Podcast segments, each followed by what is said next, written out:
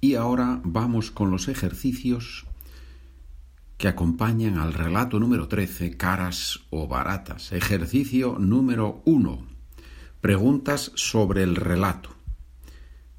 Intenta responder con oraciones completas y sin repetir todas las palabras del texto. Ya sabes que la forma ideal, en mi opinión, de hacer estos ejercicios es explicar el texto usando, en lo posible, palabras diferentes, sinónimos, si es posible. Número uno, ¿qué piensan todos los vecinos de Begoña?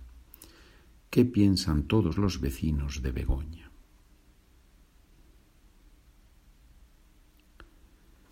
Te doy la respuesta. Número uno, todos creen que Begoña sabe lo que va a pasar o algunas cosas que van a suceder.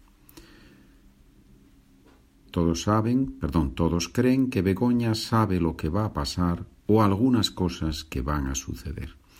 Si has prestado atención, verás que yo no he usado las mismas palabras que en el texto. En el texto hablamos de predecir el futuro o una parte del futuro, mientras que aquí yo he hablado de saber lo que va a pasar o algunas cosas que van a suceder. Ahí hay mucho vocabulario en estos ejercicios, ¿verdad? Por eso, claro que recomiendo que compres los PDFs o los libritos, claro que lo recomiendo para poder ganar yo dinero, por supuesto que sí.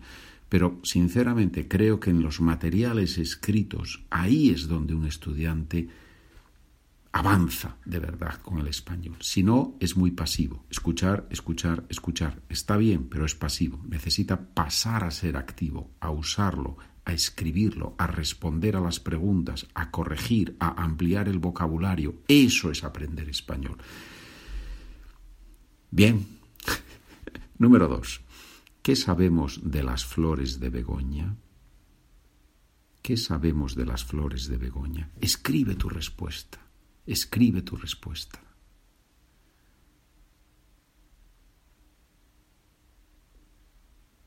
Número 3. ¿Puedes describir la navaja de Bernardo?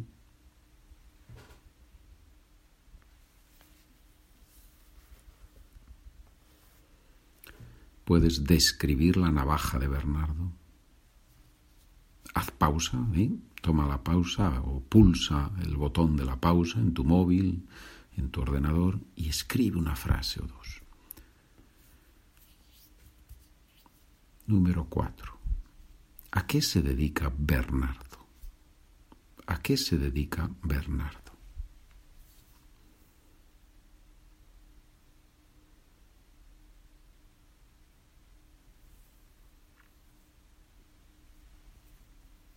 Número 5.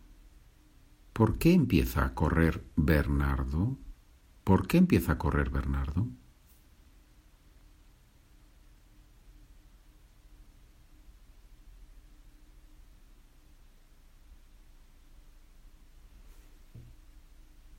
Número 6. ¿Por qué cae el hombre al suelo? ¿Por qué cae el hombre al suelo?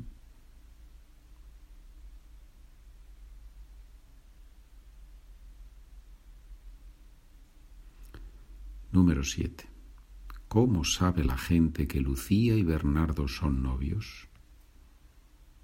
¿Cómo sabe la gente que Lucía y Bernardo son novios?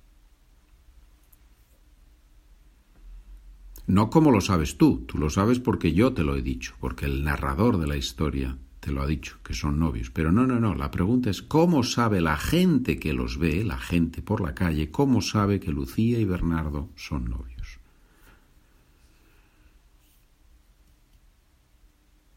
Número 8. ¿Por qué crees que Bernardo dice que las flores son muy baratas? ¿Por qué crees que Bernardo dice que las flores son muy baratas? Y ahí está, ahí está la explicación de esta historia. Ya sabes, las respuestas están en el texto, en el PDF o, si ya ha salido el librito, en el librito. En cualquier caso, en la página SpanishWithPedro.com, ahí en la sección podcast de español en español, ahí tienes estos textos.